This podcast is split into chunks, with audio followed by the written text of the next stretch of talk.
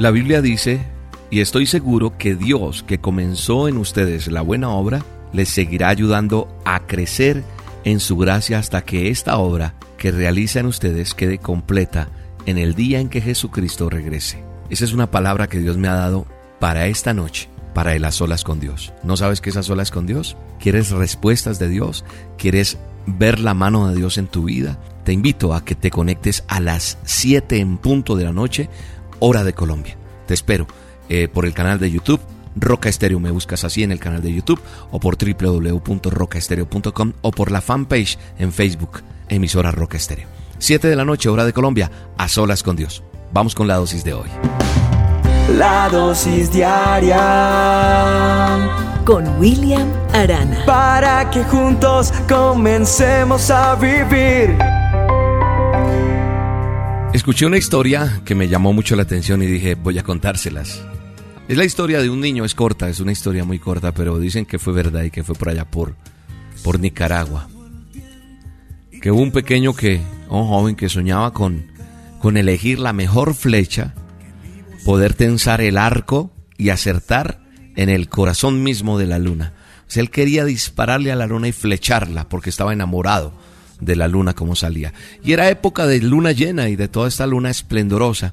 Entonces él cada noche empezó a ir, a subir a una montaña, escalaba la roca más alta y desde allí, sin descanso, lanzaba su flecha, tensando muy bien ese arco y apuntándole a la luna. Caminaba mucho, pasaba por muchos lugares, por el agua, por árboles, por arbustos, por desiertos, para llegar y cada vez lo hacía y lo hacía cada noche. Lanzaba su flecha contra el blanco destello que iluminaba la oscuridad del infinito. Aprendió en ese caminar a distinguir lo que era una verdadera agua pura, el vuelo de las aves, los olores intensos de un cafetal, Supo que los aguaceros entonaban canciones cada vez que llovía, miraba cómo adormecía el jaguar y las palomas. En fin, eso le hizo entender muchas cosas.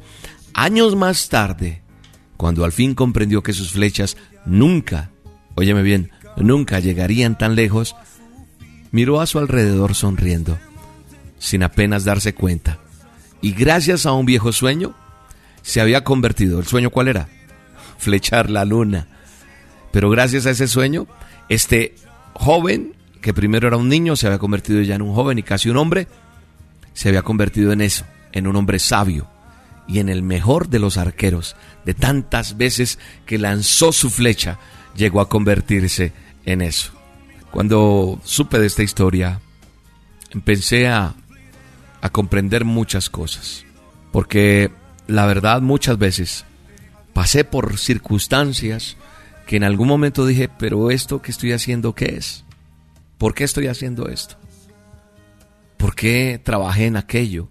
¿Por qué tuve momentos donde estuve en lugares, en cosas que tuve que hacer, de trabajos, que yo no entendí en su momento, pero que hoy, en donde Dios me tiene y lo que me tiene haciendo, me hace ver que fue necesario cruzar por esas experiencias.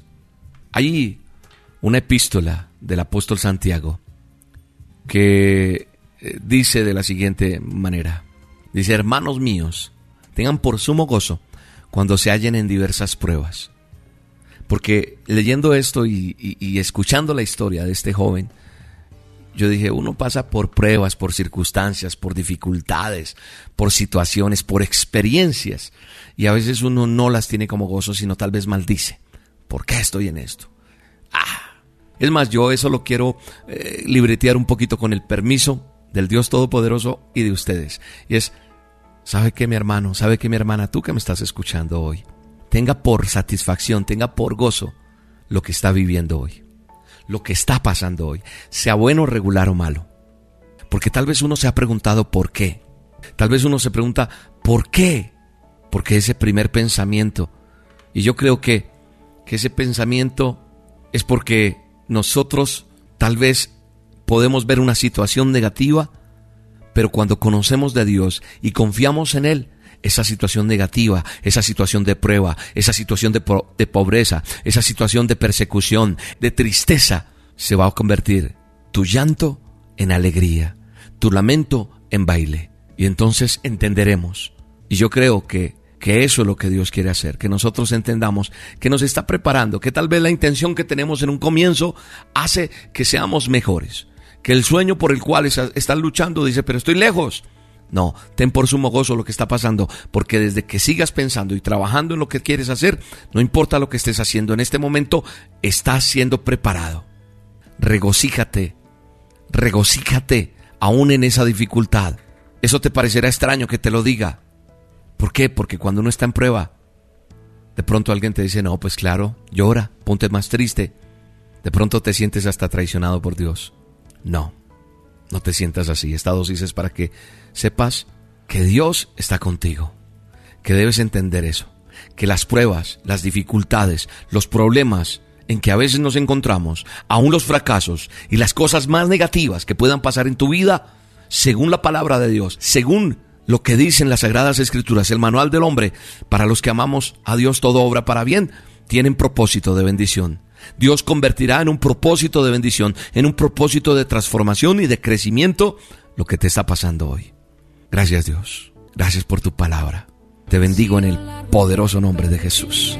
Ha sido largo el viaje, pero al fin llegué. La luz llegó a mis ojos, aunque lo dudé. Fueron muchos valles de inseguridad los que crucé.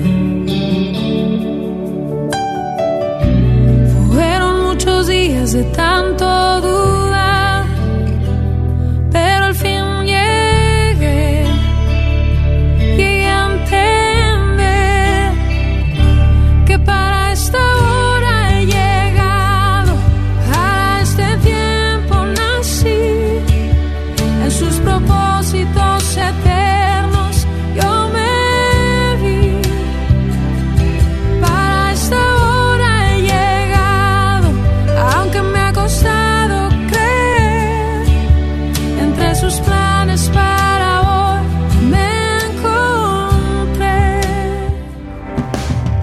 La dosis diaria con William Arana, tu alimento para el alma.